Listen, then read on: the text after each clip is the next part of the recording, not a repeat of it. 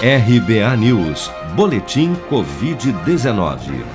O balanço oficial do Ministério da Saúde, divulgado na noite deste domingo, aponta que no Brasil 16.515.120 pessoas já foram infectadas pelo novo coronavírus, sendo que deste total 461.931 morreram por complicações decorrentes da infecção desde o início da pandemia.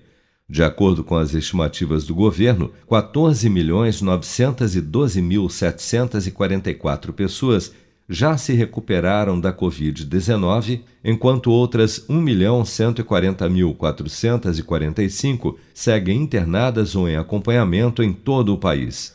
Somente de sábado para domingo foram reportados pelas secretarias estaduais de saúde 43.520 novos casos e 874 óbitos pelo novo coronavírus. Vale lembrar, no entanto, que estes novos casos e óbitos são os totais registrados até às 16 horas de ontem, independente do dia em que ocorreram. Até este domingo, 45.684.962 pessoas ou 21,6% da população do país, já haviam recebido a primeira dose de vacina contra a Covid-19, sendo que destes, 22.189.773, ou 10,48% da população, também já foram imunizados com a segunda dose. A Anvisa, Agência Nacional de Vigilância Sanitária, publicou um aviso na última sexta-feira alertando sobre o uso indiscriminado do paracetamol.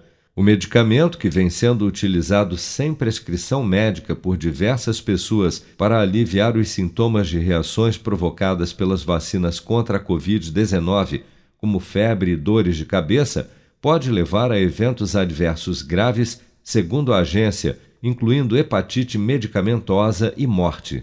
O médico infectologista e membro da Sociedade Brasileira de Imunizações, Renato Kfouri, explica que algumas reações são comuns à aplicação de qualquer vacina e que desaparecem rapidamente em um ou dois dias. Não só as vacinas da Covid-19, mas com as, com isso vale para todas as vacinas que nós aplicamos. Então, vacina do tétano, vacina da gripe, vacina de pneumonia, vacina do sarampo, eventualmente podem ter reações ou no local da injeção, ficar dolorido, vermelhinho, inchadinho, ou reações que nós chamamos de gerais, que afetam assim o estado geral das pessoas. Febre, dor de cabeça, náuseas, às vezes uma moleza, um mal-estar. Com a vacina da, do Butantan, da Coronavac, isso acontece em 5 a 10% dos vacinados. Com a Johnson é um pouquinho mais, 10 a 15% mas todas muito leves, né? leves, transitórias, passageiras, duram um, dois dias e desaparecem. Para evitar eventos adversos graves com o uso do paracetamol, a Anvisa orienta que sejam observados o intervalo mínimo entre as doses e a dosagem máxima diária do medicamento recomendado na bula e sempre sob a orientação de um médico. Você está preparado para imprevistos? Em momentos de incerteza como o que estamos passando, contar com uma reserva financeira faz toda a diferença. Se puder, comece aos pouquinhos a fazer uma poupança. Você ganha tranquilidade, segurança e cuida do seu futuro. Procure a agência do Sicredi mais próxima de você e saiba mais. Sicredi, gente que coopera cresce. Com produção de Bárbara Couto, de Brasília, Flávio Carpes.